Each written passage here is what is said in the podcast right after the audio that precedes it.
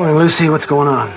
Uh, thanks to Jay, Jared decided not to kill himself, and he's changed his will, leaving the towers to Jade instead of Emerald. But Emerald found out about it, and now she's trying to seduce Chet to give her the new will so that she can destroy it. Montana's planning to kill Jared at midnight, so the towers will belong to Emerald and Montana. But I think she's going to double cross him, and he doesn't know it yet. Poor Chet.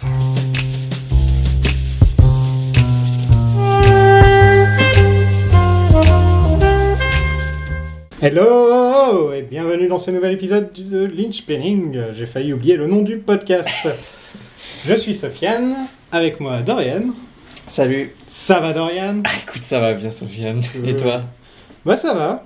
Euh, cette semaine, je me suis occupé avec, euh, avec l'audiobook de Eh oui. Room to Dream, Alors? qui est gratuitement disponible sur Spotify.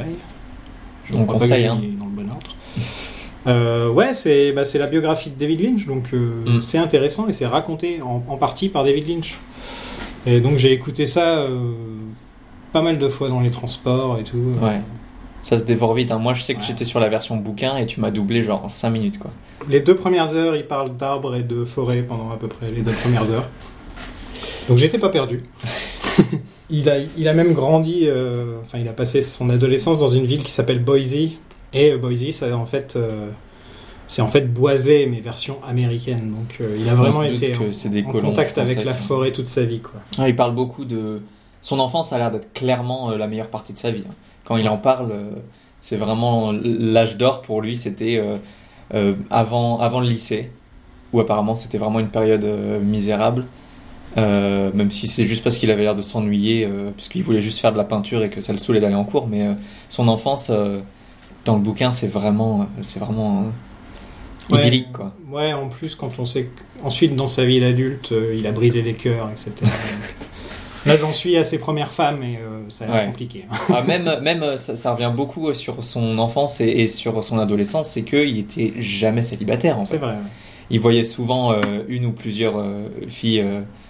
Enfin, c'est vraiment, il, est- il était fasciné par, par les filles et, et même si il parle du fait que passer à l'action, c'est arrivé assez tard, euh, il avait toujours une copine depuis qu'il était euh, tout petit quoi.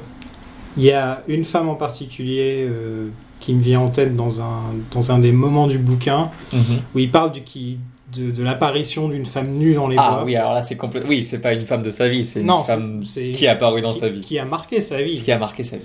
Euh, c'est la première fois qu'il voyait un corps féminin nu. Mhm. Euh, elle, était- elle avait du sang dans la bouche, etc. Et lui, il voulait, la- il voulait l'aider, mais il Ouais. savait pas trop quoi faire. Il était encore assez jeune. Et donc, c'est, cette petite anecdote, euh, ça marque euh, beaucoup, beaucoup de son, Ouais. de son cinéma. Ça marche, on va pas trop. Ouais, donc euh, franchement, allez, allez écouter ce. ce- oui. Et cette, cette anecdote, elle est aussi dans The Art Life, qui est le documentaire sur, sur, sur Lynch et euh, son enfance et toute sa période à faire de la peinture et tout ça. Mhm. Donc on recommande tout pareil, même Ouais. si, euh, si vous cherchez vraiment beaucoup d'anecdotes, euh, évidemment le bouquin est beaucoup plus riche. mais voilà. Non, franchement, très bon bouquin. ça s'écoute très très bien. Si vous avez jamais testé d'audiobook, etc. En même temps, vous êtes habitué à nous écouter et les autres podcasts. Donc mais, ouais. mais voilà, les audiobooks, ça s'écoute vraiment super bien.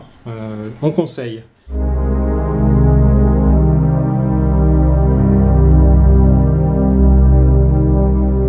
Cette semaine, on va vous parler euh, de l'épisode 5. Épisode 5 qui s'appelle... euh, T'es sûr que c'est l'épisode 5 Alors oui, parce qu'en fait, il y a un pilote, c'est l'épisode 0.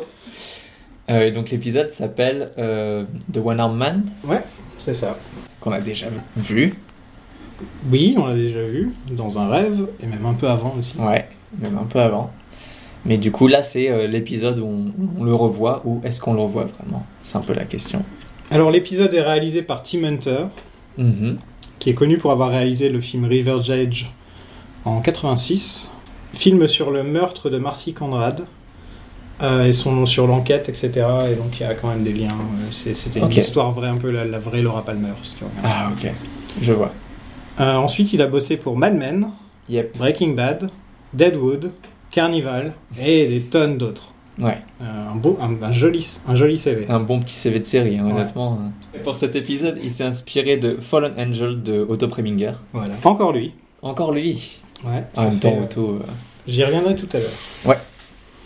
Euh, L'épisode est écrit par euh, Robert, Robert Engels, Mhm. qui va écrire 11 épisodes de Twin Peaks en tout, Yes. dont le dernier épisode de la saison 2 Yep.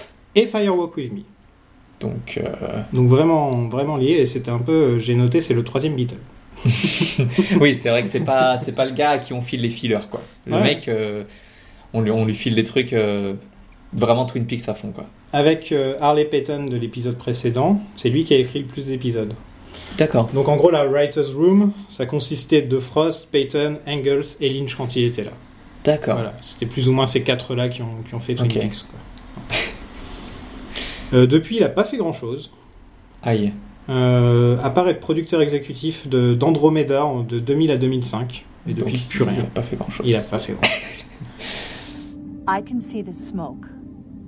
I can smell the fire. The battle is drawing nigh. Euh, passons à la Log Lady.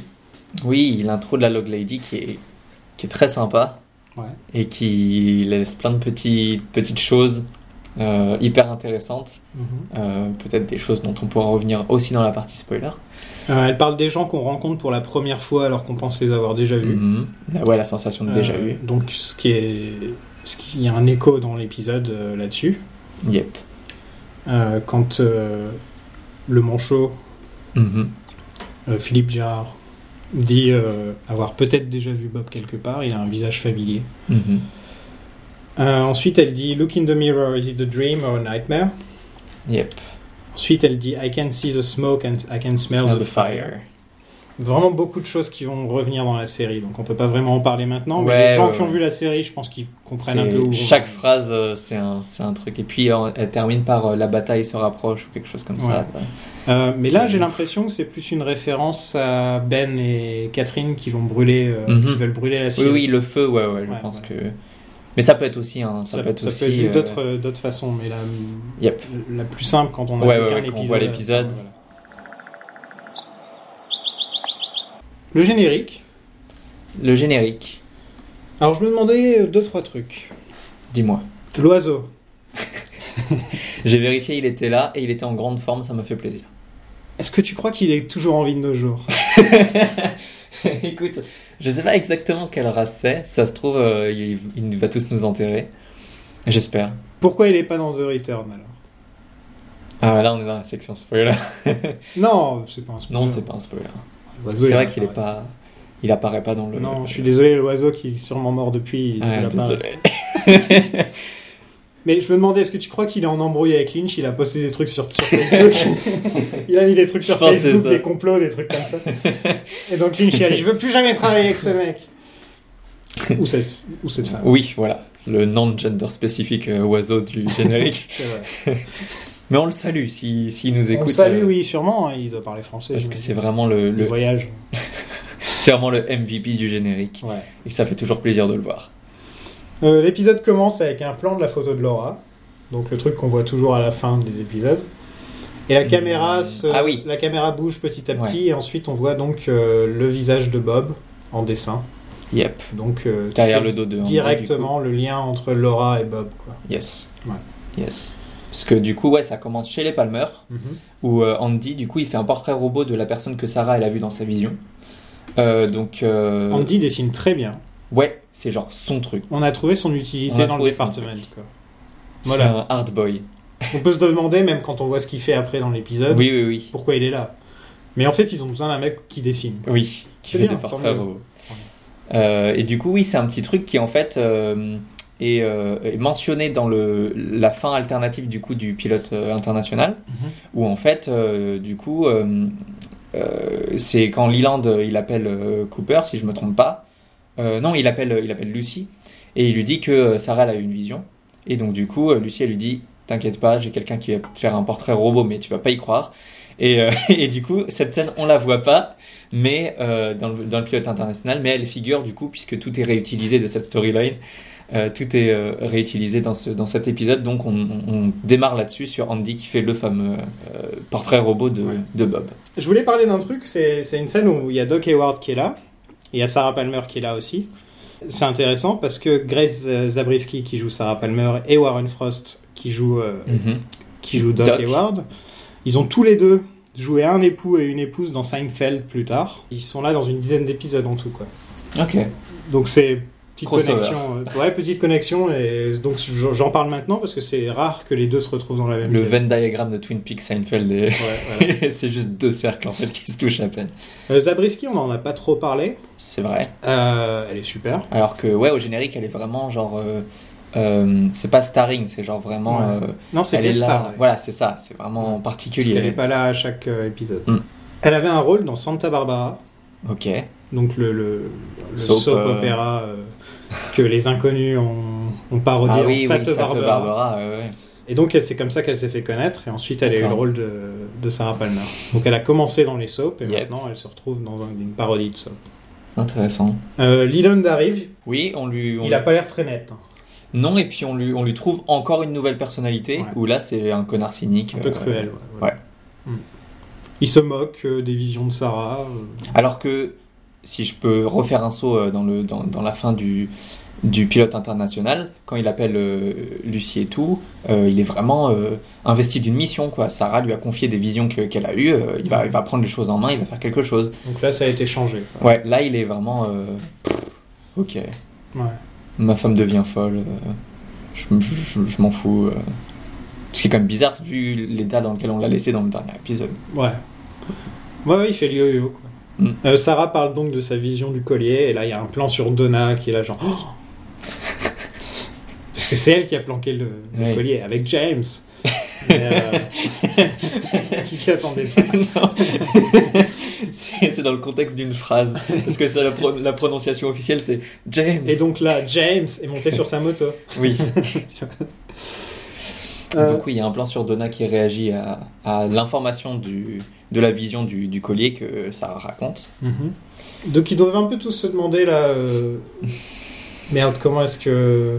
Ouais. Comment les rêves de Cooper et de, de Palmer Oui. sont, sont connectés Comment est-ce qu'elle, elle a vu le collier Là, le, le surnaturel un peu euh, commence vraiment Ouais, à... il investit complètement la réalité Voilà. de Twin Peaks et je commence à me demander si en fait, parce que quand on voit Truman et tout, il est pas euh, en train d'agripper son fauteuil, je me demande à quel, à quel point, en fait, ce pas vers le, le fantastique a pas toujours eu lieu à Twin Peaks Mhm.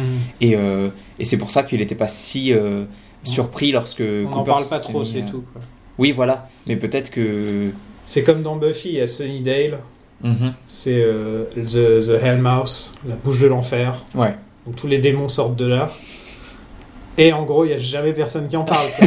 enfin, il y, a des- il y a des meurtres, mais genre tout- tous les jours, il y a, tous les jours, il y a au moins 5 personnes qui meurent dans la rue. c'est juste. Et il n'y a jamais vraiment personne qui en parle parce que c'est une sorte, une sorte de secret. euh, voilà. Invitation to Love will return after these messages.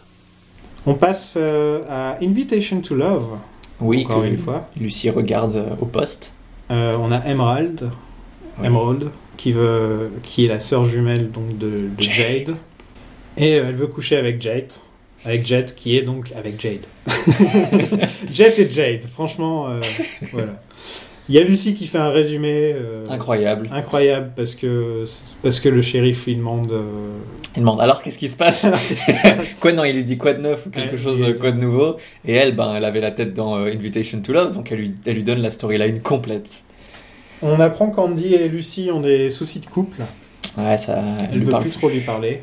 Elle s'inquiète quand même pour lui, ça va, tu t'en es sorti, mais ensuite euh, Mais on ouais. n'en parle plus. Docteur Jacobi est là pour. euh, oui. Je voudrais juste revenir sur, sur un, un truc. Euh, donc, euh, ce qui est intéressant quand Lucie elle, elle donne la storyline entière de, de Invitation to Love, c'est que chaque élément sont des trucs qu'on retrouve dans l'épisode euh, Ouais. qu'on regarde. Quoi. Que ce soit le- l'espèce de, euh, d'intrigue euh, par rapport à, au fait d'hériter euh, de, d'un Mhm. business, euh, euh, le- une sorte de double euh, qui apparaît dans, dans la vie de quelqu'un, etc. Euh, Enfin, c'est, c'est vraiment... C'est, vraiment Mark Frost qui dit Vous avez compris? Vous avez compris les parallèles? Regardez.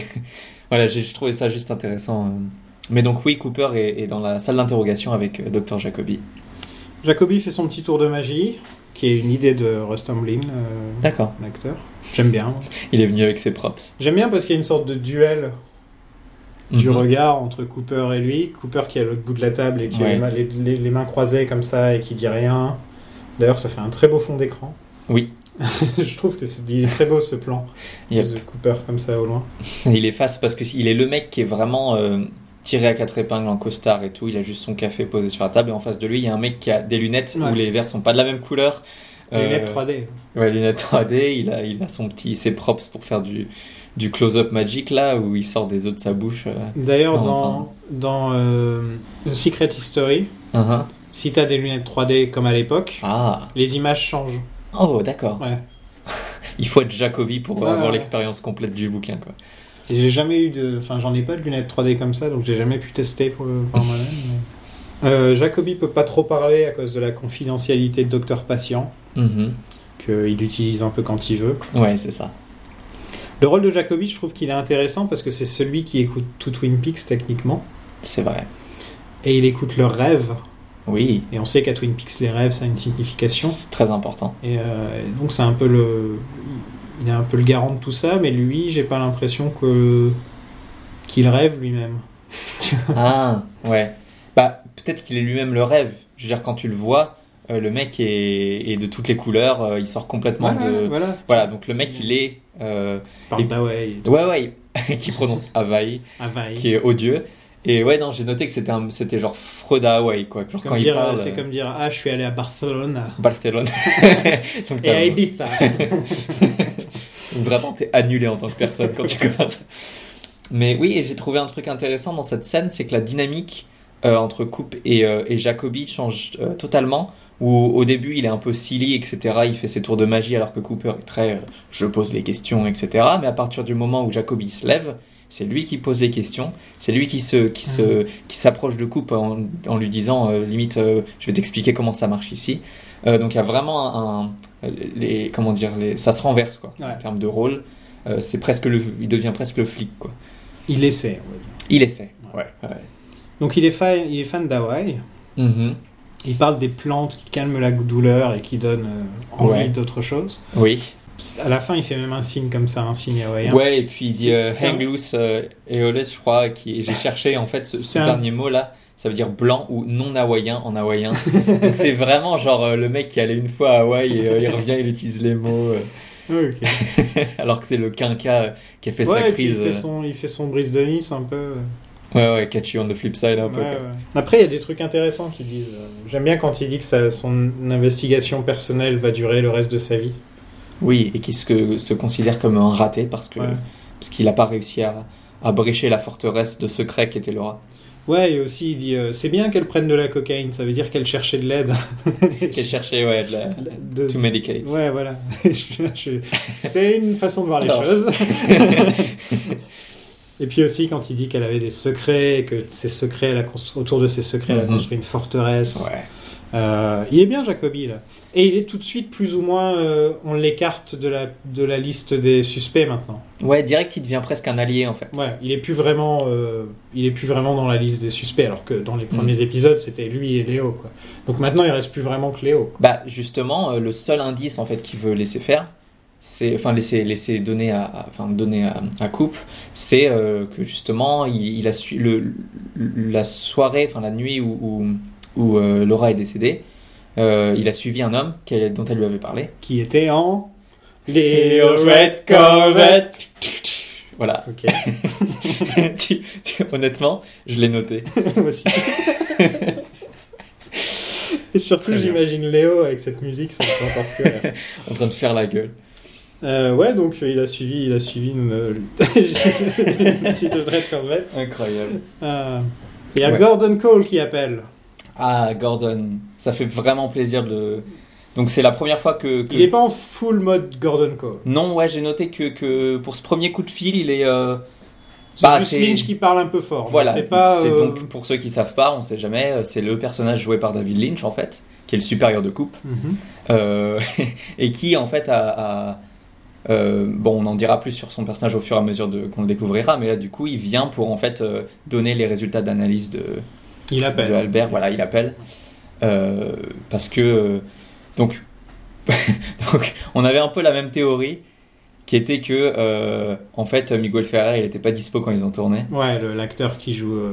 qui jouait Albert. Et que et donc du coup euh, Lynch qui était certainement à New York à ce moment-là, il a il a euh, il a fait sa performance euh, par téléphone. Tu crois que s'il l'a fait par euh, téléphone parce qu'il était à New York? Ah, je le vois bien enregistrer ça euh, Ouais. tranquillement et envoyer ça à l'équipe en Californie. Mais donc ouais, donc Gordon Cole c'est le le supérieur de coupe. Euh, si jamais le nom du personnage vient du du, euh, du film Sunset Boulevard de Billy Wilder de 1950. Euh, bon, c'est vraiment un personnage hyper anecdotique. euh, le- le- euh, L'acteur est même pas crédité en fait. donc c'est vraiment un, un personnage qui est mentionné. Je sais même plus s'il apparaît vraiment beaucoup. Euh, et euh, pour vraiment entrer dans l'anecdote, euh, il a été nommé comme ça parce que dans les environs d'Hollywood, il y a une, une rue qui s'appelle la rue Gordon qui coupe la rue qui s'appelle Cole. Et donc du coup, ils ont fait allez Gordon Cole. Et, et on sait à quel point Lynch il aime bien Hollywood et, et tout ça. Euh, donc ça m'étonnerait pas qu'il ait dit euh, bon ben je joue dans cet épisode, euh, je m'appelle Gordon Cole, allez c'est parti. Il y a la rue d'Odessa, pas loin. Yes. On y reviendra dans la saison. On y reviendra.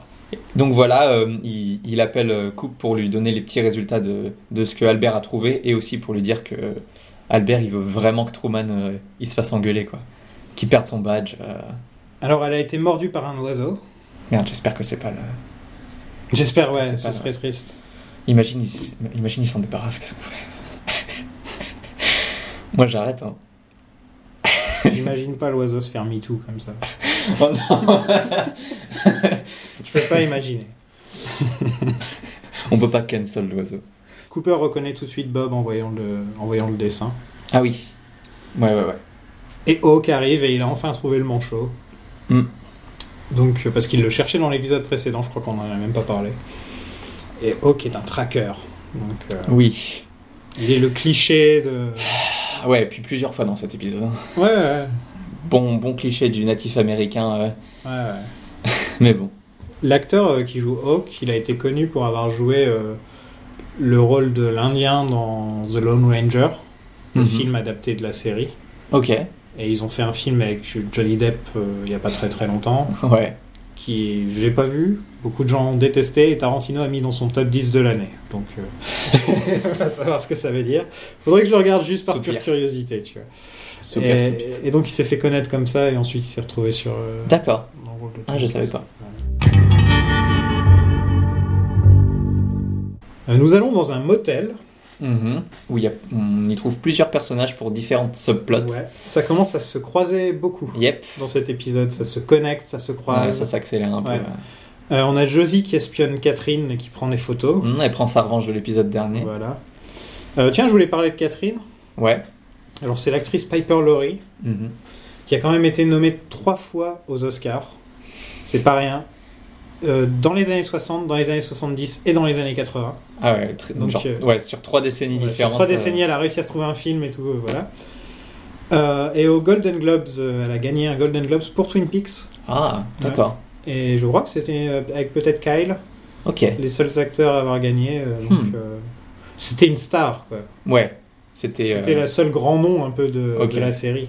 Et c'est vrai qu'on n'a pas trop parlé d'elle, à part pour dire qu'on aimait bien parce qu'elle joue un peu la méchante euh, de Oui, c'est vraiment. Elle est, elle est, elle est parfaite dans son rôle de, de méchante qu'on aime détester, euh, qui est machiavélique et qui, qui, qui- rigole de ses plans diaboliques.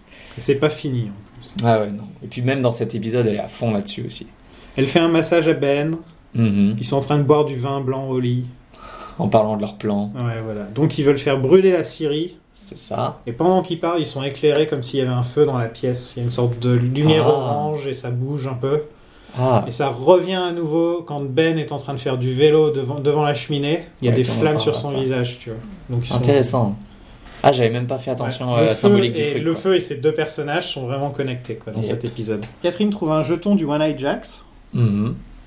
Euh, donc ça connecte encore un peu les histoires. Ouais, Il y a Coop, Harry et Andy qui arrivent au motel à ce au même moment voilà, pour trouver le manchot. voilà. Il y a, il y a Andy qui fait tomber son, Qui fait tomber son flingue, ouais. Donc, son euh, flingue. Andy, dans, dans les premières saisons, j'ai un- il peut être un peu relou quand même par moment, on peut le dire. Il y a Michel qui ronfle. Le point Michel qui ronfle. Michel, c'est mon chat. hein. C'est pas, il y a pas un mec dans le canapé en train de ronfler. Quelque part un peu, Il mais. prend de la place, il prend de la place. Donc oui, dans les premières saisons, Andy, il est, Il est un peu. il- c'est un peu le, le, le simplet plein de bonnes intentions. euh. Ouais, il me fait penser à. Merde, comment il s'appelle dans Scooby-Doo? Ah, ouais. Sammy. Sammy, mais en, mais, mais en sobre, quoi. Ouais, pas en mode hippie euh, Ouais, des années 60. Juste en, ouais. non, mais il a un côté Sammy, je trouve. ouais, ouais, ouais, bah il est grand. euh, Ouais, et puis même sa façon de parler et tout, comme ça. Ouais, mais il est tout doux, il est tout. Il, il est gentil, il est juste. euh, il fait de son mieux. Non, et puis Mais il est peureux aussi. donc Il est peureux, ouais, ouais. Il est. Ouais, il est très. Normalement, tu fais un truc comme ça, tu fais tomber ton flingue, il tire. Euh, normalement, on t'enlève ton badge pendant deux semaines, on fait une Ouais. enquête sur toi. De nos jours, en tout cas, il y a une enquête, il y a, Mais là, c'est Andy, donc on lui prescrit de s'entraîner au il tir. une quoi. petite tape sur l'épaule. Il fait, c'est pas grave. Donc il défonce la porte. il défonce la porte. Et il est là, euh, donc le manchot, avec une serviette autour de la taille. Pour qu'ils lui disent euh, levez les bras. Donc, il n'enlève qu'un. Et donc c'est bien le mec du rêve. C'est le même gars. Ouais. Il est joué par Al Strobel, qui a perdu son bras dans un accident de voiture à l'adolescence. Et euh, en gros, dans le, dans le pilote, on, le voyait dans l'ascenseur. Mhm. Lynch a tellement bien aimé qu'il l'a mis dans le pilote international. C'est ça où il fait son gros speech. Voilà, et ils ont dit, même si on n'utilise pas la fin du pilote international, on va utiliser ce mec. Et donc Mhm. voilà comment il se retrouve dans la série. Euh, le fait qu'il qu'il ait qu'un bras et le truc qui a, qui a attiré Lynch et Frost, c'est euh, la série Le Fugitif. D'accord. La série des années 60. Je parle pas du film avec Harrison Ford, bien que le film d'Harrison Ford a aussi un manchot. Ouais. En gros, euh, le personnage principal, qui s'appelle Richard Kimball, si je me trompe, si je me rappelle bien, dans le, dans le film en tout cas, Ok. euh, il est accusé du meurtre de sa femme qu'il n'a pas commis. D'accord. Et il sait que c'est un manchot qui l'a fait. Ok. Et pendant tout le film, il y a course-poursuite, etc., etc., pour essayer de le retrouver. D'accord. euh, Enfin, pendant toute la série aussi. Ok. Comme, euh, comme ouais, du coup, euh, il apparaissait dans le rêve de coupe, hein, si je me trompe pas. Euh, et du coup, là, on se retrouve face à un, un personnage qui est en fait, c'est la même personne, mais il est complètement différent. Il a une autre voix. Il a une autre voix. Euh, Coupe lui demande si s'il avait un tatouage sur son bras qu'il a perdu. Et oui, mais C'est maman. il y avait juste marqué maman. Et du coup, je, je me disais qu'on pouvait en profiter pour faire un petit point euh, occulte Ouais, sur, euh, sur euh, tout le, ce que c'était de. je voulais juste dire qu'il m'a fait penser à, Re- à Arrested Development. tu sais, le mec qui, qui perd son bras et qui dit And that's why you always leave a note. Voilà, j'ai pensé à ça tout de suite. Moi, j'ai un petit point mythologie nordique, si ça t'intéresse. Ah bah, commençons. Alors le dieu Fear, ou Fire, je sais pas, il a sacrifié son bras au loup Fenrir pour que les dieux puissent le vaincre. D'accord. C'est un peu le seul truc que j'ai trouvé au niveau mythologique. Voilà. Ouais. Euh, je- ouais, en On faisant des un recherches peu aussi. moins con euh, ce soir en allant se coucher. C'est ça. Ouais, donc vas-y avec ton point occulte. Euh, oui, bah c'est. Alors là, pour le coup, c'est pas vraiment euh, euh, des figures d'amputés, mais c'est. je voulais justement chercher ce qui était, par exemple, euh, la marque du, du diable, ou parce que c'est voilà, c'est ce qui est dit dans le rêve de coupe euh, et tout ça. C'est pas un pentacle, normalement? Euh, alors ça dépend des ça dépend des représentations, mais mais en fait, euh, voilà, dans le, dans le dans le rêve, si je me trompe pas, il explique que euh, il a il avait été touché par The Devilish One et que du coup, ben, il a préféré se scier un quand il a vu Dieu plutôt que de que de poursuivre en fait la vie de crime et la vie du, du mal en fait. Et du coup, ouais, je me, je me suis intéressé un petit peu à justement la marque de la bête. Et dans la, dans la Bible, c'est euh, c'est une marque qui est euh, euh, apposée sur le front ou sur la main droite. Donc on n'y est pas exactement, mais l'idée de la marque de- du, du diable est quelque chose qui, qui existe dans, dans la Bible. Mais un autre truc que je trouvais intéressant, c'est euh, alors là on quitte la Bible complètement et on est dans euh, euh, l'ésotérisme occidental. Et c'est euh, l'idée de left hand path et right hand path, qui est un peu traduit littéralement le chemin de la main gauche ou du bras gauche et, le chemin du bras droit. Où en fait il y en a un, donc le left hand path qui, qui plutôt est celui de, de la magie noire et du mal, alors que l'autre, de, du, la main droite, donc du right, de ce qui est, ce qui est bon, c'est euh, la magie blanche. Et, euh, et voilà, donc on est sur une dichotomie euh, très, très Twin Peaks, en fait, un truc manichéen entre le bien et le mal. Do the right thing. Exactement aussi. Yep. Love et hate. Love and hate. La nuit du chasseur, Do the Right Thing. Euh, et du coup, euh, euh, je trouvais intéressant donc ce, côté bien et mal et que du coup, ben, Mike, euh, pour se débarrasser de, de, l'emprise de, de, la bête et, pour pouvoir continuer dans son chemin de, du bien, il a, il a préféré carrément se, se scier un bras. Et puisque l'autre fois on parlait de, euh, de Crowley, euh, qui est un l'occultiste, euh, lui aussi, il a utilisé cette, cette idée-là de left hand path dans ses, dans ses écrits. Et euh, un autre occultiste dont on n'a pas encore parlé, euh, qui est Anton LaVey, euh, qui est, euh, lui, c'est, plutôt les années 50, 60, euh, le, le satanisme euh, hollywoodien, euh, qui en fait était très sur euh, un peu un truc de représentation, et donc c'était très coloré, tout ça faisait pas de mal à grand monde, hein. c'était juste histoire de, d'être une réponse au puritanisme de ces époques-là. euh, Ouais. voilà.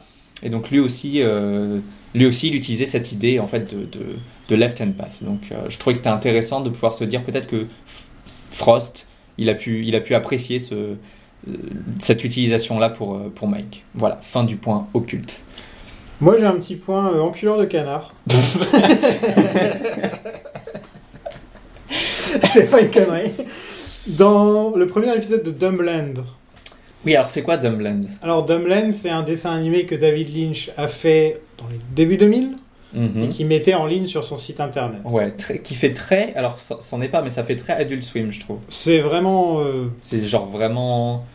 C'est très piscrotte, c'est très. euh, Ouais, genre c'est offensant volontairement. voilà. C'est. euh, Ouais. Et, et dedans, il y a un personnage de manchot et, et qui aime bien enculer des canards. Donc voilà, j'étais obligé d'en parler. Écoute, fin du point. euh, Retournons à Philippe Gérard. Oui, je t'en prie, je t'en supplie. Il nous parle de son meilleur ami Bob Lydecker, Mhm. qui est dans le coma depuis la mort de Laura. À peu près, entre trois jours, là ça fait quatre jours je crois, donc c'est ça. ouais. Le lendemain de la mort de Laura, il est dans- il s'est retrouvé dans le coma, Bob. Euh, son nom, Lydecker, c'est le méchant du, du film Laura d'Otto Preminger. Ah, encore. Donc on y revient. On y Et revient. son prénom à ce méchant, c'est Waldo. Hey, Waldo Donc, voilà. qui est dans le même épisode. Donc, voilà. Il y a l'oiseau Waldo et Bob Lydecker Qui sont deux figures qui ont peut-être attaqué euh, Laura Palmer. qui ont peut-être attaqué Laura. Euh, Philippe vend des chaussures, donc comme Albany. Mhm. Tu te rappelles d'Albany Non, attends. J'ai un trou sur T'es marié deux enfants Ah, j'ai Toi, pas. tu étais trop jeune. hein. Ouais, j'ai pas. Ils vendaient des chaussures. et chou blanc, donc. hein. Hmm. J'avais envie, de... Chou blanc. J'avais envie de dire chou blanc. Chou blanc, Sofiane. Mais C'est vrai, en gros, ils sont arrivés, ils Ouais. pensaient tomber sur Mike et ils tombent juste sur le sosie de Mike. Mhm. Et donc voilà, un peu décevant. Bah, ça les met sur la piste de, de, de- du vétérinaire, du coup, puisque De Bob est vétérinaire, et donc, du coup, ça rejoint l'oiseau de tout à l'heure, donc ils sont pas, ils y sont pas allés pour rien, quoi. Mais c'est une énigme, du coup. Hawk a vu Josie Packard espionner au passage. Yep, il dit ça à Truman. It, it said, Mom! Euh, à l'école, enfin au lycée, Mhm. il y a Audrey qui fume dans les toilettes. Parce que voilà, c'est Audrey quoi. Yes. Et elle a un rêve, c'est de partir avec l'agent Cooper, Mhm. de résoudre des enquêtes avec lui, de- d'essayer de trouver où est Carmen Diego. Je regarderai cette série. Et en gros, la seule raison donc, là elle confirme Ouais, euh, vraiment à voix haute que la seule raison pour laquelle elle veut résoudre l'enquête, elle veut résoudre l'enquête, c'est pour se pour faire euh, euh, ouais, vivre une vie de- d'aventure. T'avais des avec doutes, t'avais des doutes encore dans les premiers épisodes. Non, bah voilà, hein, c'est confirmé. Là c'est bon. Et du coup, ouais, elle demande à, à Donna de, de l'aider. Euh, je me suis fait la remarque que c'est un, personnage particulier quand même. Elle a pas l'air d'avoir tellement d'amis en fait. Bah non, c'est très fille seule. riche. euh, Ouais. Ouais. Parce qu'on pourrait penser que, vu comme elle est, elle pourrait être entourée de. Tu sais, c'est les faire valoir euh, des, Ouais. des gens quoi. euh. Voilà, c'est ça, exactement, Mean Girls. Mais en fait, non, elle est, elle est juste très seule et, et c'est pour ça qu'elle parle à Donna alors qu'elles ont l'air d'être vraiment pas amies. euh. Ouais, Donna s'en fout complètement de ça. Ah, Donna. euh, Jusqu'à ce elle qu'elle lui dise j'ai des informations, là elle s'intéresse. D'ailleurs, c'est impressionnant que Audrey, euh, elle est au même niveau que Cooper en fait. En Ouais, elle sait pour Bobby et Laura. Mhm. Euh, elle sait pour James aussi. Yep. Elle sait pour la cocaïne. Oui. Enfin, Bobby et Laura, tout le monde savait, c'est n'importe quoi ce que je dis. C'est plutôt James et Laura. Oui, c'est ça, c'est ça. Ouais. Que Donna confirme du coup. Et donc, euh, elle apprend, on apprend que euh, elle écoute Jacoby euh, parler de Laura à Johnny Mhm. presque tous les jours quand Jacoby vient. Et donc, ils ont des informations Et là, elle lui parle du One Eye Jack. Euh, Yep. Donna lui dit euh, c'est pas un film de Marlon Brando. Enfin, avec Marlon Brando. Et oui, donc c'est un western de 1961. Euh, on en a déjà parlé, je crois. Non, pas encore. On attendait justement que. On avait, on avait raté euh, Ouais. l'occasion. Euh, mais de toute façon, là, il est littéralement mentionné. Donc, c'est un film de et avec Marlon Brando. Je crois que c'est le seul film que Marlon Brando a, a réalisé. Voilà, pour le trivia. Ça doit être quelque chose. Ça doit être, ça doit être génial. Je pense que ça peut qu'être génial. C'est que des scènes avec lui qui mange des cacahuètes. donc, euh, donc euh, première mention de Marlon Brando dans Twin Peaks. Il est possible que ça soit pas la, la dernière. Donc elle lui raconte tout ce qu'il y a autour du One Eye Jacks, que c'est sûrement un, un truc pour cacher euh, des prostituées, et Mhm. qu'elle pense que Laura y travaillait. Ouais. Un truc que je remarque avec Audrey, c'est qu'elle aime le risque. C'est vrai. Elle s'ennuie, c'est une aventurière, elle aime le risque. Et elle Bah, aime prendre des risques. ouais. C'est peut-être justement parce que, euh, comme on parlait plus tôt euh, dans la saison de, de l'inconscience de, de Bobby, c'est peut-être un autre type d'inconscience où en fait euh, elle a été très protégée toute sa vie euh, parce qu'elle a des parents riches, etc. Et donc du coup elle, a, elle se rend pas vraiment compte de, des risques qu'elle prend. Et je pense que c'est surtout ça en fait. Et là du coup elle se, elle se jette complètement dans le vide pour Cooper. euh, parce que là, elle a compris en fait tout, tout l'histoire du, euh, du comptoir parfum euh, de son père et elle, elle comprend un peu la, le lien avec le One Eye Jack. Et en tout cas, elle veut repartir sur les traces de, de Laura. Et, et elle fonce tête baissée. Ça doit être difficile d'apprendre ce genre de choses. Ouais, mais ouais, donc par, de manière complètement inconsciente, euh, elle est partie pour faire son enquête à elle et, et elle essaye d'enlister un peu euh, Donna pour lui filer un coup de main.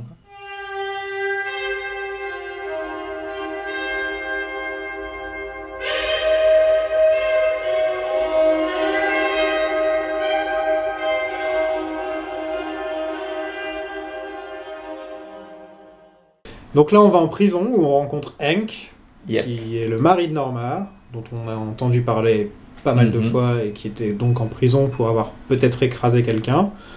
Enfin, c'est pas peut-être, il a écrasé quelqu'un visiblement, mais il dit que ouais, euh, c'était pas de sa faute. Ouais, c'est le destin. Euh, voilà, c'est juste qu'il avait pas de chance. Et du coup, ouais, il, il promet de changer, mais euh, Mais il y a une musique menaçante pendant tout le temps qu'il parle. C'est Voilà. genre euh, très évident. que l'épisode te met tous les red flags du monde Voilà. pour que tu comprennes. quand tu compares à Big Ed, voilà. quoi. Ah ouais, non, mais carrément, il n'y a pas Je photo. pense hein. qu'il s'en sort mieux Big Ed. Et, euh, Et Hank coup- qui joue avec un domino comme, un, comme tout bon psychopathe qui, serait, qui, qui se respecte, tu vois, il est obligé de. Ouais. Soit il joue toujours avec un truc, ils ont toujours un petit gimmick, euh, un petit Mhm. truc. euh, qui le représente. Voilà, bah lui c'est les, les dominos. Si c'était un méchant dans Batman, il s'appellerait Domino. Oui. Qui est déjà un personnage dans Batman, qui est. Qui est... Ah non, non, non, c'est un personnage dans, dans Marvel, pardon. On va dans un convenience store Mhm. euh, où il y a une euh, peinture fluo qui clash bien avec les boiseries. Ça j'aime beaucoup. Parce que là t'as un peu plus l'impression que t'es dans notre époque. Quoi. Mm. Enfin en tout cas dans les années 90. Tu vois le, le côté fluo d'un coup. Avec les boiseries, ça fait vraiment pourquoi est-ce que vous avez fait ça? Et en gros, c'est parce qu'ils vont voir le veto, C'est ça. et juste à côté, donc il y a le Donc il convenience se, gare, store. il se gare au convenience store. Il y a Hawk qui fait un high five, un high five à un motard. J'ai noté ça. Ah, j'ai pas vu. C'est dans, dans le fond de l'image, il fait ça. J'ai fait OK, très bien. Il a sa petite. ok, vie. peut-être un motard. ouais. Bah de toute façon, on sait qu'il est Bookhouse Boys de toute façon. Ok, quand même, cool. Ah, il est cool. Ah, ouais. Il est cool. Mais oui, c'est un Bookhouse. Si un en, plus, il, si en plus il fait de la moto, Ah, imagine. il va être, euh, il risque de, de détrôner. Non, euh, non, non, dis pas ça. Je peux pas te laisser dire ça. Donc ils vont chez le veto. Il y a un lama. Il y a un lama. Est-ce que, est-ce que, bon, j'ai pas envie que ça devienne un peu un, je sais pas si c'est un, mais est-ce que tu penses que c'est l'apport de Lynch ou est-ce que c'est juste Mark Frost qui se tape un délire? Ah, c'est Mark Frost. C'est Mark Frost. Ou les scénaristes de l'épisode en particulier. Ouais. Ils essaient de, re- de recréer le côté Lynch. Mhm. Donc pourquoi pas mettre un lama? Cette scène est très Lynch. hein. Il y a des fauteuils, euh, il y a des gens assis et il y a un lama en plein milieu de la pièce. Donc euh, ouais. Ah, Peut-être que c'est encore Lynch qui bosse dessus aussi. hein. J'ai l'impression qu'au fur et à mesure qu'on qu'on- qu'on regarde la série, qu'on fait des recherches, on s'aperçoit qu'en fait, beaucoup de choses qu'on attribue à Lynch, Lynch, il bosse quand il fait ses épisodes qu'il réalise. Ouais. C'est là, Là, on est et ils ont un impact énorme sur le reste des, des épisodes d'après. Ouais, ouais. C'est les épisodes les plus importants au final de la série. Euh, J'aime bien le petit moment euh, donc entre le lama et Coupe, Ah. et le lama qui s'arrête, qui le regarde et qui repart, qui lui fait un peu une double take. Et Et est-ce que t'as vu la tête de Truman pendant... Ah non, j'étais trop. Il a envie de se marrer, mais tu sens il y a presque une larme qui coule. Ouais, ouais, ouais. Non, moi, j'étais Regardez la trop- tête de Truman sur cette scène, vous allez voir, c'est genre, il baisse la tête, il veut pas qu'on le regarde. D'accord. Ah non, j'étais trop. Parce que ouais, moi j'étais vraiment euh, absorbé par le regard euh, entre Coupe et le lama qui est, euh, qui est relationship goals en, en une seconde. Euh, on a oublié de dire qu'il a envoyé Andy pour récupérer des sortes de lianes, euh, des sortes de liens. euh, Ah oui, dans le- parce que ouais, c'est un des trucs que, que Gordon lui avait dit. Il lui a donné Voilà. des détails sur comment Laura était attachée. Puis il annonce comme ça que l'oiseau qui a attaqué Laura, c'est un client du veto. Yep. Et voilà. Il y a, on sait pas d'où ça sort, ni rien, il, a juste, il le sent bien. Parce qu'il y a un convenience store. Ouais. Ouais, ouais, ouais. Et du coup, il repart avec des tonnes de fiches. On va dans la maison euh, non terminée de, Mhm. de ce connard de Léo et Shelly. Il y avait quelqu'un qui me demandait sur Twitter il y a quelques semaines euh, pourquoi, à notre avis, la maison de Léo n'était pas finie. C'est hyper intéressant en termes de Et j'avais eu une bonne réponse et j'ai oublié ce que j'ai dit. Donc j'ai essayé de la retrouver dans ma tête là maintenant. Bah, pour moi, c'est une... C'est un couple. Non, déjà, ils ont pas les moyens, etc. Tu vois, ils veulent faire les choses. T'as l'impression qu'ils veulent tout construire. Aussi que Léo, il prend son temps très certainement. Mhm. Tu vois qu'en gros la maison devrait être finie depuis longtemps, mais que Léo il est jamais là, il fait rien, ouais. il vient, il la tape, il repart. Tu vois jamais travailler sur la maison. Non, au final. Euh, et aussi ça fait un peu euh, couple qui vient de commencer et qui est en Ouais. construction. Oui, Bon, en l'occurrence, c'est plus de la déconstruction. c'est ça, c'est ça. C'est ouais, j'allais dire la même chose. En fait, c'est surtout ça pour moi. Ouais. C'est vraiment une métaphore de leur couple. Hmm. Où en fait, euh, d'ailleurs, c'est quand, quand la fameuse scène où il la frappait, elle se, elle se, avec la savonnette, Mhm.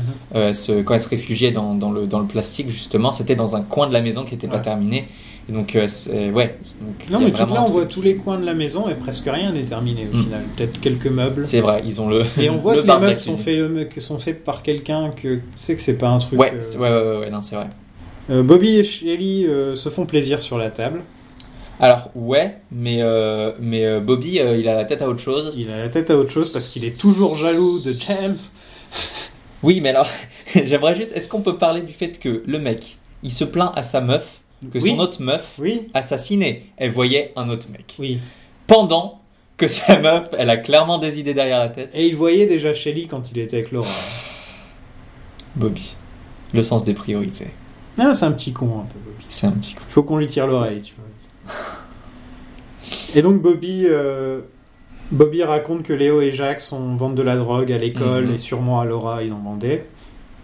Donc Shelly décide de lui montrer la chemise, Mhm. qui est là depuis le premier épisode, la chemise, hein, Euh, deuxième. ouais, ouais, ouais, quasiment. Et, euh, Et, et il la prend, et il se barre avec. Et elle, et c'est là qu'on voit que elle, elle- elle est gentille, hein, Shelly, mais elle est pas très très intelligente, quoi. Elle est là genre, qu'est-ce que tu vas faire avec la mais chemise? oui, genre, moi j'ai vraiment noté. Le mec il se barre avec la chemise en disant je vais faire disparaître Léo pour toujours. Tu te dis, on sait oui. tous ce qu'il va faire avec la chemise quoi. C'est quand même fou qu'elle l'ait mise de côté, mais qu'elle ait jamais pensé à, à l'incriminer avec, quoi. Ouais. Pour moi, c'était évident que c'était Non mais j'ai jamais pensé que Shelly était quelqu'un de bête ou quoi que ce soit. Et là dans cet épisode je fais ah quand même. Mm. quand même. Ouais, je sais pas. C'est lui il se barre genre je vais faire disparaître Léo toujours. Ok bébé. Non, d'abord, elle le rappelle à l'ordre euh, en lui montrant un flingue et. oui et après ils couchent ensemble. Bobby. One woman can make you fly like an eagle. Another can give you the strength of a lion. But only one in the cycle of life can fill your heart with wonder and the wisdom that you have known a singular joy. I wrote that for my girlfriend. On va au sheriff department Mhm. où ils doivent rechercher tous les dossiers du veto pour trouver euh, pour trouver qui est l'oiseau. Ouais. Donc c'est à c'est à Lucy de s'en s'en charger. Encore une fois, on, montre, on voit que Lucy et Andy, euh, Trouble in Paradise, Voilà le snob. ça va pas très bien. Et ils vont tous tirer sur des cibles pour, pour histoire d'entraîner Andy après, euh, après ce qu'il a fait. Je pense que c'est pour qu'ils soient pas tout seuls à tirer Ouais, Ils ils font ça en groupe, se la péter aussi. aussi. C'est oui, carrément. Tu sais, comparer un peu, eh, regarde. Bon, on peut tous dire que Cooper a gagné. Ouais, carrément. il en a mis. C'est quoi, il a tiré 8 balles et on voit 4 non, trous. quatre. Ah ouais, ouais, Ouais. Il a tiré ouais. 8 balles dans les, dans les narines, et je sais plus, les Yes. yeux et les narines, je crois. Les yeux et les narines. Et, Cooper euh, a remarqué tout de suite que Lucy et, et Andy. Mm. Il a un côté commère, hein, Cooper. euh. Bah encore une fois, hein, et, Andy est pas encore arrivé, il est là, eh, qu'est-ce qui se passe entre Andy et Lucy Et j'étais là, je fais, oh, quand même. euh. Mais en même temps, là c'est un peu la règle des trois, tu vois. Euh, il, avait, il avait vu pour le shérif, il avait vu pour Ed. Là cette fois-ci, c'est la seule fois où il remarque un truc que tout le monde Tout avait le monde remarqué. avait vu. Même Truman il était là genre ah bah oui non mais moi aussi j'ai vu hein, de toute façon. Et, Euh, euh, on, ouais. on continue d'apprendre qu'en plus d'être un tracker, euh, Hawk il sait très bien tirer. Oui. Alors que Andy, euh, what we need is practice and lots of it. J'aime bien parce que Cooper il a une sorte de sourire, il regarde la cible et il regarde le- Ouais, il les dit- résultats d'Andy et il fait ok. Ouais, il dit pas, il dit rien de négatif, il dit juste eh ben on va s'entraîner, c'est pas grave. Quel mec la clan On le dit pas trop hein, finalement parce que c'est tellement. Ouais, c'est On l'a tous, tous dit plein de fois, mais Cal McLachlan il est, il est, Il est bon. parfait. Il joue le mec quelquefois un peu strict. Tu vois, Ouais. il y a des moments où dans les épisodes là, il est plus strict, il est plus euh, plus vraiment agent du FBI. Et Mm. juste après, c'est le mec le plus sympa sympa du monde. Quoi. Bah, en fait, j'ai l'impression que même s'il y a beaucoup de très bons acteurs, euh, et il y en a plusieurs qui sont vraiment parfaits, la plupart, en tout cas pour moi, c'est vraiment, euh, par exemple, Bobby, ou euh, euh, qui jouent pas nécessairement très bien, mais ils ont des scènes où ils brillent. Ouais. Et du coup, on remarque quasiment presque plus la, la justesse constante de, de Kyle MacLachlan en, en Cooper. Quoi. Il est vraiment, tout le temps, il est parfait. Quoi. Et, et du coup, Cooper, dans, ce, dans cette scène, il s'ouvre un petit peu. Il s'ouvre un petit peu euh, lorsque Truman lui demande s'il a déjà été marié. Euh, il laisse juste quelques phrases en disant que euh, il a connu, il a eu son cœur brisé, quoi. Et ça rajoute un petit peu au personnage. Il se, s'est attaché à quelqu'un voilà, qui lui a brisé le cœur. qui lui a brisé le cœur. Mais il a pas l'air de, On n'a pas vraiment de détails. Et après, il se met à tirer. euh, ouais, Tu sens qu'il en a quand même, il en a sur la patate. quoi. ouais. C'est la première fois qu'on le voit un petit peu émotif comme ça, qui montre, qui, qui montre autre chose que le mec parfait. Tu vois. C'est vrai. Et euh, j'ai noté un truc, alors c'est peut-être juste un détail, et c'est un détail, mais euh, quand il fait justement ce, quand il sort ces, ces phrases-là, euh, et qu'il dit que donc du coup il a eu son cœur brisé, sa voix, elle continue comme s'il allait dire quelque chose. Donc je sais pas s'ils ont viré une phrase au montage, Ah peut-être. ou si en fait c'est, ça prouve que c'est quelque chose qui est pas résolu, et c'est pour ça qu'il se met à tirer. Je l'appelle Frost. Allô Marc? Un truc que Cooper dit, euh, il parle des femmes. Et il dit qu'elles sont pas faites du même, euh, du même plan que les, Ouais, que les ouais, hommes. ouais. Ça, c'est une pensée purement, purement, purement années 80-90. Euh, tu sais, avec euh, Les hommes viennent les de hommes Mars. viennent de Mars, les femmes viennent de, Vénus. Et donc, euh, faut accepter nos différences et accepter qu'on est comme ça et comme ça, que les hommes sont de telle façon et que les femmes sont d'une telle façon. On est, on est tellement passé au-delà de Ah ça ouais, non, maintenant. mais-. Et, et ça fait bizarre de le réentendre. Tu sais, la première fois que j'ai entendu ça, c'était il y a, il y a une dizaine d'années quand j'ai entendu, quand j'ai regardé Twin Peaks la première fois, ça m'a rien fait, j'imagine, tu vois. J'ai Mhm. pas levé un sourcil ou quoi que ce soit.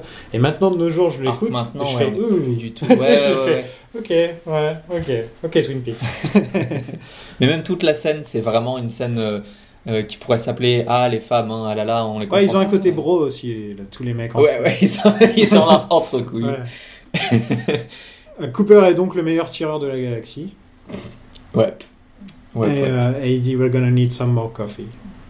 Yep. Euh, Il y a Hawk qui fait sa longue tirade, Ah oui, j'ai oublié. qui- qu'il a écrite pour sa. Il a un speech sur l'amour et tout. Ouais, mais qui est très. Euh, euh, dial... euh, réplique de natif américain écrit par un blanc, quoi. Ouais, il parle de de- de- d'aigle. Ouais, et il parle de, il parle de lions, alors qu'en Amérique, euh, va falloir les trouver, les lions, hein, clairement. Donc, euh, mais bon, après, c'est de la poésie que lui, il a écrit, donc c'est pas lié à ses racines ni rien. J'aime bien la scène quand Mais, même euh, parce que tu t'attends pas Hawk. Qui dit Hawk, pas grand chose. Il parle pas beaucoup. Là, il parle d'amour. Ouais. Donc le truc dont la plupart du temps les hommes parlent le moins. Dans Twin Peaks, en tout cas. Ouais, euh, même en général, les hommes, c'est le truc où ils vont éviter d'en parler, tu vois. Et c'est un truc. Et ouais, Hawk, lui, d'un seul coup, il commence à faire une tirade sur l'amour et, et il dit It's for my girlfriend. ouais. et ensuite, il se vante du fait qu'elle a, que ça un- PhD elle a un PhD d'une grande école et tout. et- Ouais. Ah, c'est une, ouais, c'est une petite scène sympa. euh. Juste pour se la péter devant Cooper. Je crois qu'il aime bien impressionner Cooper aussi, c'est genre. Ouais, tu penses que coup. ouais. Ouais, ils sont tous là un petit peu à Ah vouloir, oui, oui, ils essaient parce qu'ils l'aiment trop et Bah franchement, dans cet épisode, Hawk, s'il y en a un dans l'équipe, en dehors de Cooper, que je devrais garder, Ouais. avec moi si j'avais besoin de faire une enquête, ah carrément, c'est Hawk. carrément. C'est le Aragorn. Eh, le point Tolkien, Tolkien, Allez, Tolkien. Ouais.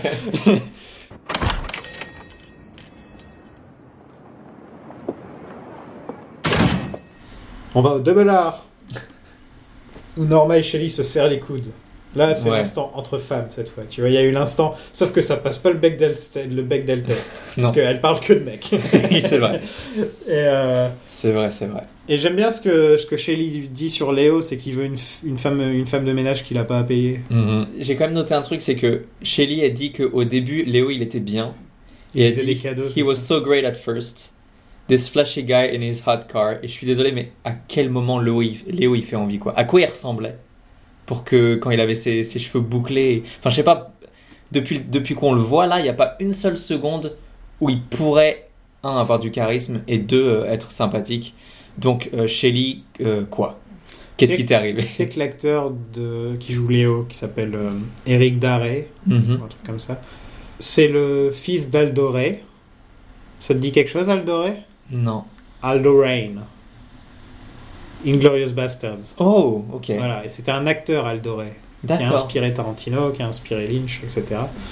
Et donc lui, il s'est retrouvé, et parfois il a joué pour Lynch, Ok. mais il, a- il s'est retrouvé dans des trucs techniques, à bosser sur les films de Lynch comme Lost Highway, et euh, je crois... Je sais plus c'est quoi le deuxième. Ah, euh, c'est Laure et Lula. D'accord. Il a bossé sur des trucs techniques, c'est-à-dire pas en tant qu'acteur. Ok. Donc il est quand même encore lié euh, à tout ça. D'accord. Je ne savais pas. C'est marrant parce que Norma, dans cette scène en tout cas, est, est souvent en général en fait. Et c'est une figure hyper rassurante et maternelle, comme Big Ed est une, une figure rassurante et paternelle Mhm. euh, dans Twin Peaks. Donc qu'est-ce qu'ils font à ne pas être ensemble, bordel? Il y a James qui arrive pour utiliser le téléphone payant. Alors pour les plus jeunes d'entre vous, un téléphone payant, c'est un truc où tu mets des pièces dedans. Ensuite, tu appuies sur des boutons et là, ça permettait de téléphoner une ligne fixe. Alors, alors Parce qu'il n'y avait pas de dans la téléphone. maison, On a- pouvait pas sortir avec nos téléphones à l'époque, sauf si tu avais une sorte de grosse boîte que tu mettais dans ta voiture et t'avais l'air un peu con, t'avais l'air d'un connard comme ça. ouais, donc James arrive. Il y a Euh. Doc Hayward qui fait le clown derrière, euh, parce qu'il appelle Donna euh, James, et il y a Doc Hayward qui fait le clown du. Ce bon vieux Doc, c'est mieux. Je préfère le voir comme ça que Plus le voir. énervé euh, contre ouais. Albert. Ouais, c'est vrai. C'est vrai. C'est un amour. Et là, il y a James qui voit Maddie. Yes, qui vient chercher de la nourriture pour pour euh, et Sarah. Parlons de Maddie. Maddie, ouais. Madeleine. Maddie qui est un peu une version non corrompue de, de Laura, on peut le dire. Elle est, euh, elle- Ouais. elle est- de Ouais. ce qu'on en sait, c'est que c'est une, fille, une fille bien, parfaite, voilà, et qu'elle a, elle a pas de secret comme. euh, C'est ça. Ouais, elle rappelle à tout le monde ce que ce qui aurait pu être en fait. Mhm.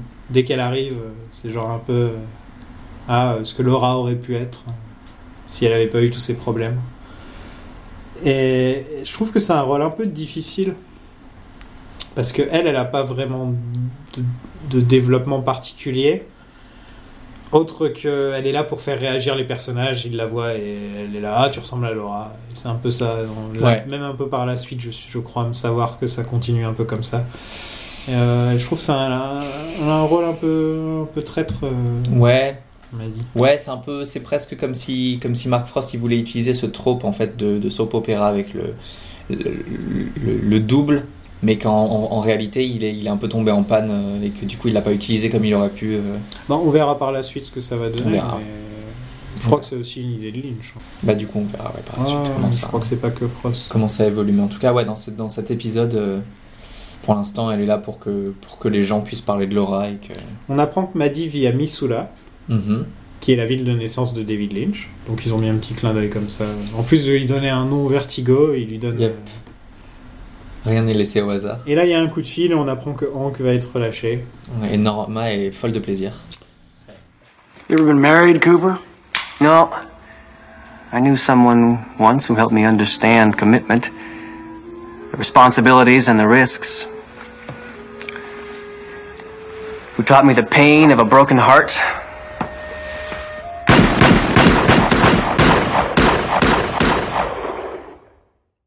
Au Grandnosen Hotel. Il y a Ben qui fait du vélo devant sa grande cheminée. Donc, comme je te disais tout à l'heure, il y a encore une fois le- les flammes qui se Yes. reflètent. Donc, il y a un gros thème du feu avec Ben. Oui. Euh, il est en contact avec l'Islande pour Ouais. faire du business. Et les Islandais, ils font des blagues sur les Suédois et les Norvégiens qu'on n'entend pas. C'est dommage, j'aurais bien aimé entendre les blagues. Ouais, moi, j'ai, moi, j'ai, j'ai- je suis complètement passé à côté de la symbolique du feu et moi, j'étais juste perplexe face au fait que il fait du vélo d'appartement face à sa cheminée, donc déjà le truc hyper désagréable, alors qu'il a l'air vivifiant de Twin Peaks et des bois juste à côté. Euh, pourquoi? Voilà, c'est juste ma question à, à Ben Horn. Qu'est-ce que tu fais? Je pense que c'était vraiment pour avoir les flammes qui reflètent. Ouais, c'est ça. C'est vrai qu'il transpire pas mal en plus. Bah ouais, non, mais qu'est-ce que tu fais? Et là, il y a Audrey qui arrive, euh, Mhm. toute gentille. euh, Et fait un fantastique numéro à son. Ouais. Pff, Parfait, incroyable. Elle veut aider dans le, dans le family business Alors ouais, elle veut, elle en entrant dans le, dans le rayon parfum. c'est ça, Bon, on sait très bien tout ce qu'elle veut. Elle sait en- être en contact avec le One Eye Jack, c'est ça. pouvoir y rentrer. Mais, euh, mais elle arrive bien à donner des bons arguments. euh, Ouais, elle a vraiment, dans le sens du poil. elle a bossé le truc, euh, fait croire à son père que du coup c'est pour pouvoir reprendre le, le business de la famille, mais pas en arrivant comme une fleur, quoi. C'est-à-dire en, en bossant dès le début au, au- au truc, euh, au truc chiant, etc. Et, euh, et elle lui sort euh, la magnifique phrase qui est Let me be your daughter again, qui j'imagine que pour le père ça doit, Mhm. ça doit toucher, quoi. Ouais, elle appuie sur les bons boutons. Exactement, exactement. Et après, j'aime bien, à la fin de cette scène, Audrey met 10 minutes à sortir pendant que Ben, lui, il n'ose pas parler au téléphone en même temps. et il se tourne, et elle se tourne, et il se Ils se- tourne. ils se disent merci dix fois. J'ai vraiment aimé. merci, papa. Merci, ma fille. Non, mais vraiment, merci. Non, mais par contre, ce que, ce que j'ai remarqué, c'est que après, il a pas l'air saoulé. Après, il a un petit regard du genre, euh, tiens, ma fille, euh, quand même. euh. Et il n'a pas encore compris. Et ensuite, ensuite, il agite la tête en, en mode, bon, allez, business. Et il se remet dedans. You're really serious, aren't you? You have to start to think about the future, Daddy, just like I am. The future? Our family's future. Please let me be your daughter again. On a de nouveau un appel de Gordon Cole Yes. pour dire que Albert faxe les résultats du bout de plastique. Euh, ouais. Il y avait un bout de plastique dans l'estomac de Laura. Mhm. Et donc, c'est un morceau de jeton du One Eye Jack. Donc, encore, euh, Encore un lien. Et là, encore un lien. Là j'ai noté que ça gueulait un petit peu plus du côté de Gordon Cole. Donc euh, Ouais. voilà. On y, on, y, on y viendra. Andy trouve donc l'oiseau qui s'appelle Waldo. Waldo. Euh, Qui est un plus, euh, Mina Bird. Where is Waldo pendant tout l'épisode. Aussi. Yep. Qui est un Mina Bird et en français ça s'appelle un Martin triste. Oh bah, Martin. Bah Martin, qu'est-ce qui va pas? Oh bah. Tu veux qu'on en parle? Viens, on va te faire un chocolat. et il appartient à Jacques Renault. Voilà. Donc euh, un J. Un J qui n'était pas dans la liste de, de Cooper à l'origine. Ça rajoute des J. Ça rajoute des J. Et donc ils vont direct perquisitionner Jacques. Après, ils perdent pas de temps. Et il y a Bobby qui est là pour foutre la, les- les- pour foutre la chemise. Yes. Donc vraiment Bobby, euh, comment il savait qu'il y aurait une perquisition? Je, je, je sais, je sais pas, bonne, bonne question. Comment il sait tiens qu'il y a une perquisition, c'est vrai Bonne question. Parce que. Hum, Non, je crois que c'est un plot hole.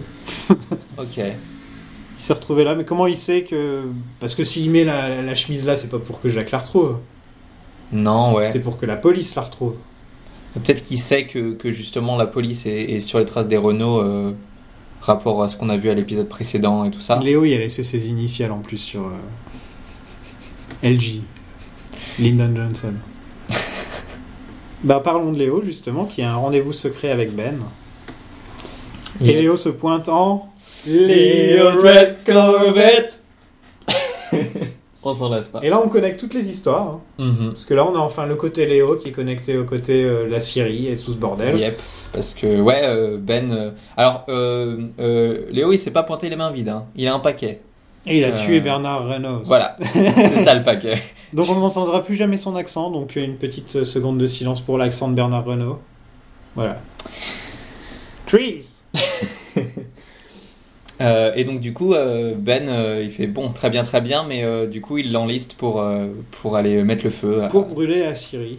Voilà. Et ce qui est assez drôle, parce que dans la, une des scènes juste après, on, a, on voit que Josie, euh, Josie, elle, elle contacte Hank. Donc on a encore Mhm. des autres connexions qui se font. Mhm. Et donc les deux gros cons de la ville qui sont Hank et, et Léo, ils sont tous les deux engagés dans l'histoire de... Yep.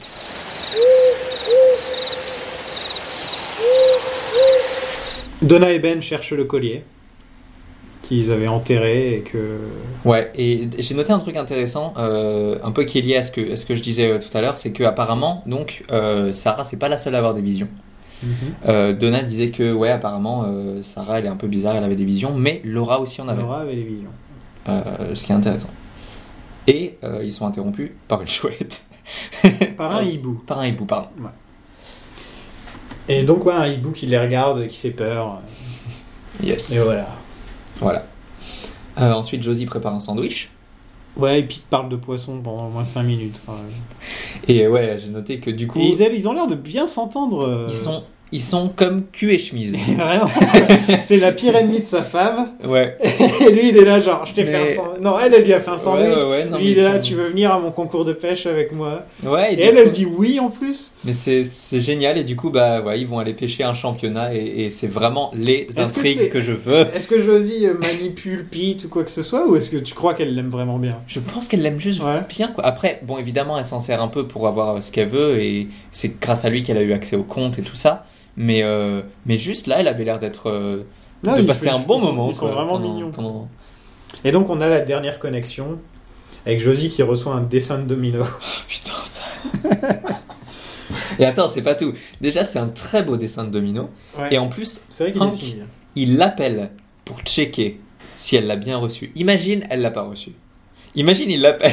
T'as reçu mon, dessin de domino Quoi Il fait, non, il fait, putain, j'ai passé 15 heures à dessiner un domino. Donc bon, bah écoute. Et l'épisode se termine comme ça, Yes. avec beaucoup de choses qui vont vraiment être lancées. Là, on a Cooper qui est sur le- la piste du One Eye Jack, Mhm. de, de, de Jacques Renault. Yes. Euh, on, a, on a Audrey qui se lance dans la danse en essayant de rejoindre le, le One Eye Jack. Carrément. On a, Qu'est-ce qui va se on passer a avec, Josie euh, qui, qui, qui, veut, qui fait du business avec Hank. On a Ouais. Léo qui fait du business avec Ben pour brûler la Syrie. Mhm. Euh, ça accélère là. Donc ouais, est-ce qu'elle va Tout- réussir à à, tous les niveaux, ça accélère. quoi. est-ce qu'elle va réussir à faire tomber Catherine avant qu'elle puisse passer à l'action avec le. À part pour James, il se passe rien pour James. Euh, il voit un hibou. hein. Il voit un hibou. Est-ce que ça compte comme un pique-nique ce qu'ils ont fait? Parce que peut-être serait. J'ai pas remarqué s'ils avaient des sandwichs. Parce Et... que je sais pas si vous vous en souvenez, mais dans le premier épisode, James aime vraiment, vraiment les Ah, pique-niques. il a vraiment hâte du pique-nique quoi. Voilà, et ils vont jamais au pique-nique, et donc depuis tout ce temps, on se dit que peut-être qu'il va pas trop chez James, c'est qu'il veut pas. Son arc eu est pas son- résolu. Il n'a pas eu son pique-nique. Petite pensée pour James. Euh, parlons d'une scène coupée. J'hésite à la mettre dans la section spoilers. Bon, allez, je vais la mettre dans la section. Ok, et bah pour ceux qui veulent pas se faire spoiler, euh, on vous donne rendez-vous à l'épisode euh, prochain. Ouais, Donc ben Salut. salut. dans l'épisode prochain, qui s'appelle Cooper's Dreams. Yes. Donc, Je euh, me souviens plus ce qu'il y a dedans, mais j'ai hâte vu le titre. I'm going to play Somewhere Over the Rainbow and um, try to anyway.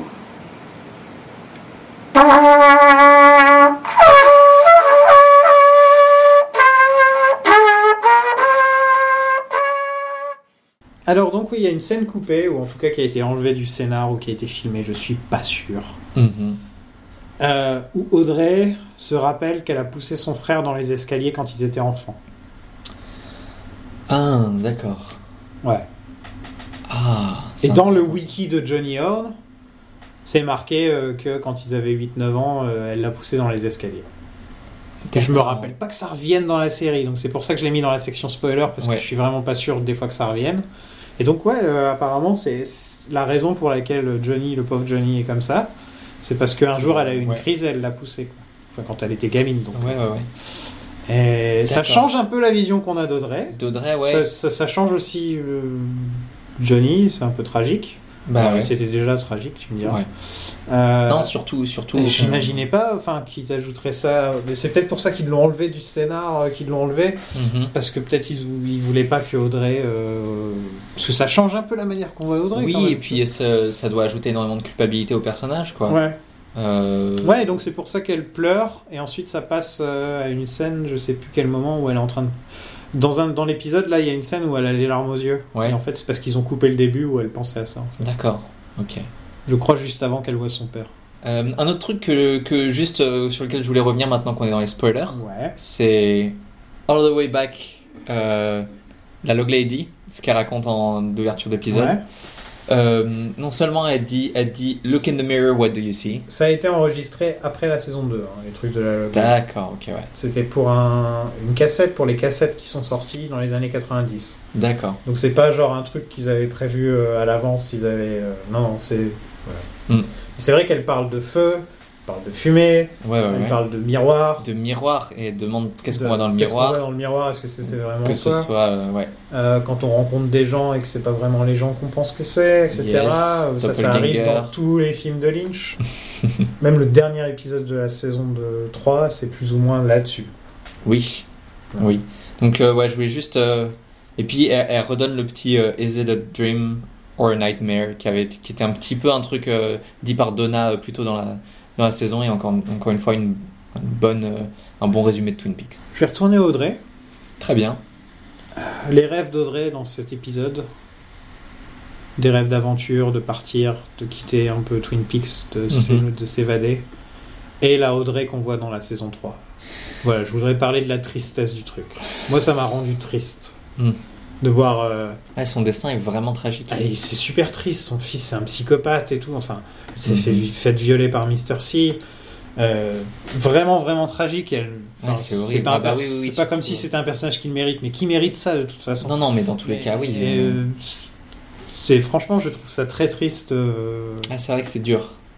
C'est vraiment dur. Voilà, je, je voulais en parler le quand il y avait la danse. Ouais. Je me suis dit non, je vais attendre un peu. Non, mais là encore plus, quoi. Comme et on là, quand voit elle se met à parler de ses rêves et de ses envies du futur et des trucs comme ça, partir avec final, Cooper et, que, et, et voir comment ça a tourné après, euh, puisque Cooper, ben voilà. Ouais, C'est j'avais, j'avais, j'avais pas énormément pensé à ça. Un autre personnage qui apparaît dans la saison 3 et qui est vachement différent de ce qu'on voit dans la saison 1, c'est Jacoby. Oui, alors oui. Euh, Jacobi, il est. Autant là, il est vraiment important euh, dans l'intrigue, etc. Autant dans, dans la saison 3, c'est plus une sorte de commentaire sur, le, sur notre époque, en fait. Ouais, et aussi important pour Nadine. Pour l'arc Ouais. de Nadine. Oui, oui, oui. Il oui, n'y aurait oui. jamais Big Ed ensemble avec Norma si elle n'a pas cette rencontre avec, euh, avec Dr. Jacoby. C'est vrai. Ouais. Donc, merci Jacobi. Mais merci Jacoby, il a fait son boulot pour une fois. Il a aidé des gens. C'est vrai. Ouais. C'est vrai, c'est vrai. Et non, j'aime bien ce côté maintenant, c'est une sorte d'Alex Jones. euh, euh, un peu YouTube Alex Jones. D'ailleurs, si je peux me permettre, euh, à la sortie de Inland Empire, euh, David Lynch s'est fait interviewer par Alex Jones, le vrai. Faudrait peut-être dire qui est Alex Jones c'était aussi. Ouais, bah Alex Jones, c'est un. Pff, comment t'expliques ça, Alex Jones? Alors c'est un mec qui, qui a qui, qui a des sortes de news. comment comment comment s'appelle son truc, son site? Infowars. Infowars. Et en gros, il vient te parler dans chaque émission. Il parle un peu comme ça. euh, tu vois, il est très Hulk dans le genre.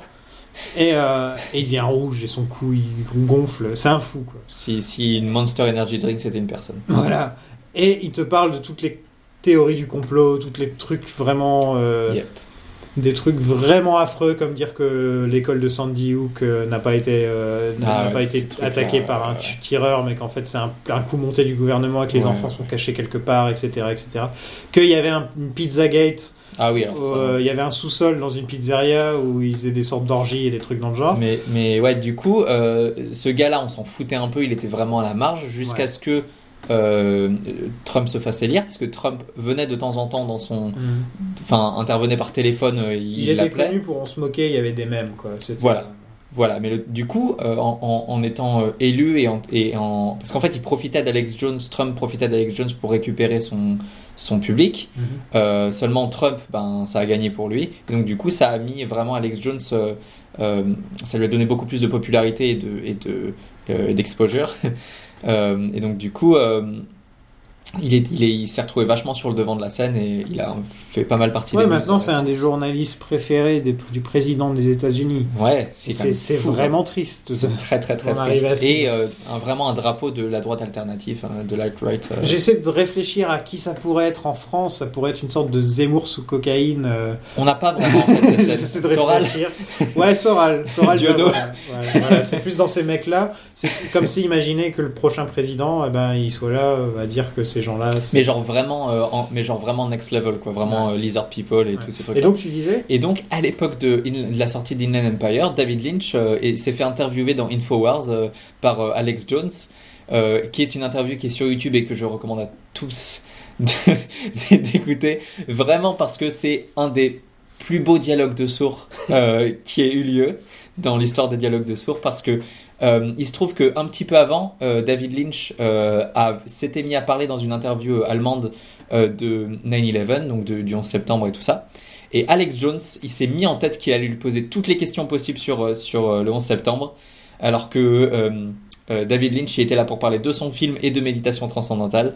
Et donc du coup, Alex Jones, il, il arrête pas de lui poser des questions complotistes, et à chaque fois, Lynch il répond en, en contournant la question et en se mettant à parler de, de ses phrases habituelles sur la méditation transcendantale et tout. Et c'est vraiment, c'est vraiment quelque chose. Et cette interview contient un de mes trucs préférés qui est euh, une pause où on a la musique de Twin Peaks et superposé à ça, on a, un- on a Lynch qui parle de- du 11 septembre. Euh, c'est vraiment, c'est vraiment un truc, euh, c'est un collage vit une incroyable. époque formidable. C'est vraiment qui, qui, qui l'eût cru. Donc voilà. On a fait le tour? Je crois qu'on a bien, on a bien fait le tour de, de cet épisode en tout cas. Ok, bah on se retrouve la semaine prochaine. Ouais, Comme d'habitude. Comme d'hab euh, sur les réseaux sociaux, Lynchsplaining, sur SoundCloud, Lynchsplaining, iTunes aussi. N'hésitez pas. Salut Salut Crank up that radio Crank up that radio.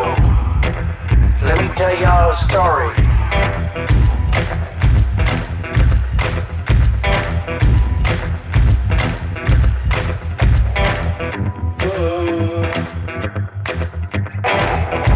coming from all around, flying down that wide highway, coming like crowds, like never before.